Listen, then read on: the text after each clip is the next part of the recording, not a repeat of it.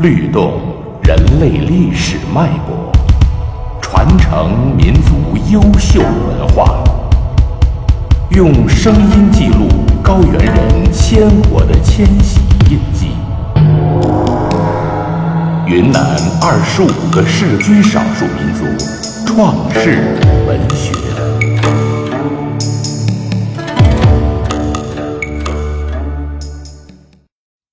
纳西族创世文学介绍。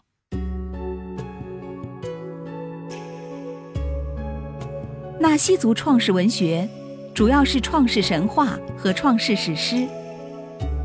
纳西族是云南少数民族中有本民族文字的民族之一，其创世神话既有书面的，也有口头的。书面的保存在该民族原始宗教东巴教的手抄经典《东巴经》中，民间亦有口头流传，但不及经书中记载的完整系统。民间口头流传的作品内容比较庞杂，侧重表现人类与恶神、妖魔鬼怪的斗争，反映纳西族先民企图控制自然。战胜自然灾害的坚强意志和愿望，记载于《东巴经》中的创世神话，比较系统地反映开天辟地、自然万物的形成、人类起源、民族形成及人类与天神精怪的斗争，曲折地反映了纳西族先民认识自然、征服自然的创世历程。主要作品有。祭天的由来，崇忍利恩的故事，丁巴什罗，洪水滔天的故事，猎神与墓主之争，昂姑米等。祭天的由来讲述，远古时代民族始祖崇忍利恩与天女趁红包白成亲，回到大地上之后，多年不生育。派蝙蝠和小狗上天探听生育秘诀。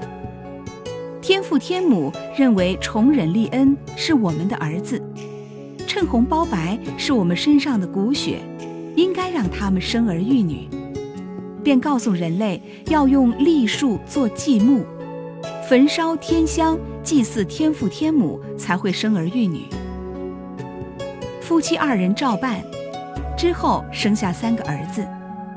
可儿子不会说话，又派使者探明原因，是由于人类不懂祭天规矩，没有一年一度栽祭天神木、树祭天神石，没有烧百木天香、献祭美酒、毫米和牲畜等。他们按天神的旨意照办，三个儿子说出三种话：老大是藏族，老二是纳西族。老三是白族，分别成为三个民族的祖先。从此，纳西族兴起祭天礼仪。崇忍利恩的故事讲述，远古时代，人族时忍利恩过着农耕生活。天神之女翠恒普白命下凡到人间，告诉他三天之后要发洪水，人种要绝灭。劝他到天上躲洪灾，并表白了对他的爱意。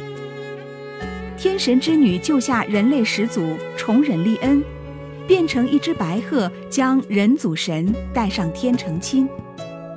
大地上洪水退去，夫妻二人带上了六畜五谷两种，开荒种地，扎根人世间，建设美好家园。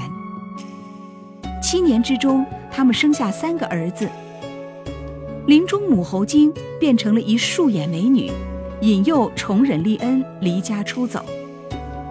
翠恒普白命变成白鹤上天向父母诉说家庭变故。天父使法让母猴精与人祖分离，使人祖清醒过来，又回到天女身边和好如初。他们派使者蝙蝠从天神那里偷听到造化人类的奥秘，祭祀了天地大神。他们不会说话的三个儿子说出了三种语言：老大说藏语，老二说纳西话，老三说白族话，分别成为三个民族的祖先。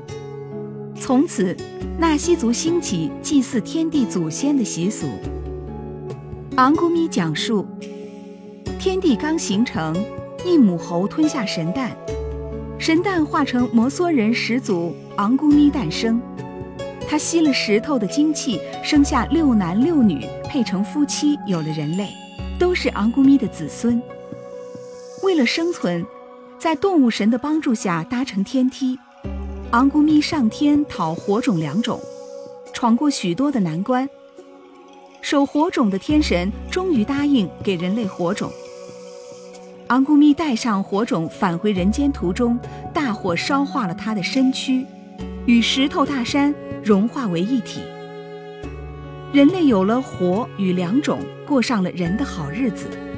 子孙万代怀念崇敬昂古咪。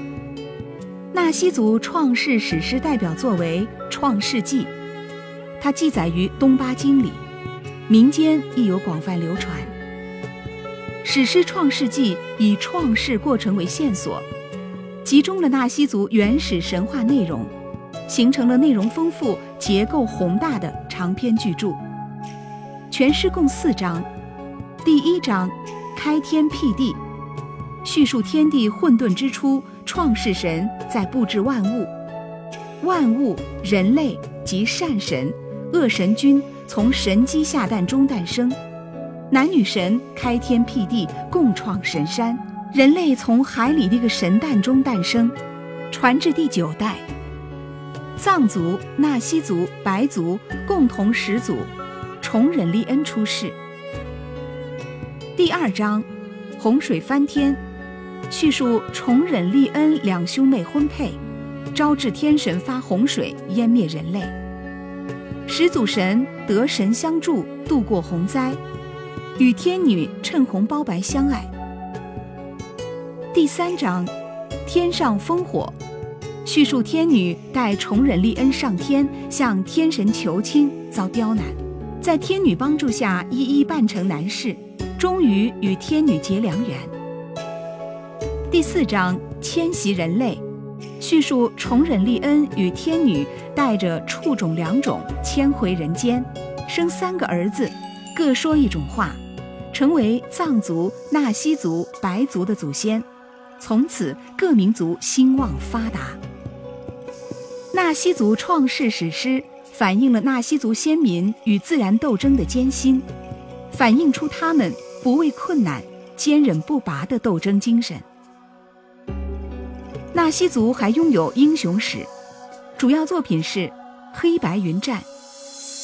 它反映互相掠夺复仇的战争，一方是正义的，一方是非正义的；一方代表光明，一方代表黑暗；一方代表善良，一方代表邪恶。对光明正义的一方给予肯定和赞美，对黑暗邪恶的一方给予揭露和鞭挞。黑白之战叙述，神诞复出东主与树主和分别属于他们的黑白天地神山神海。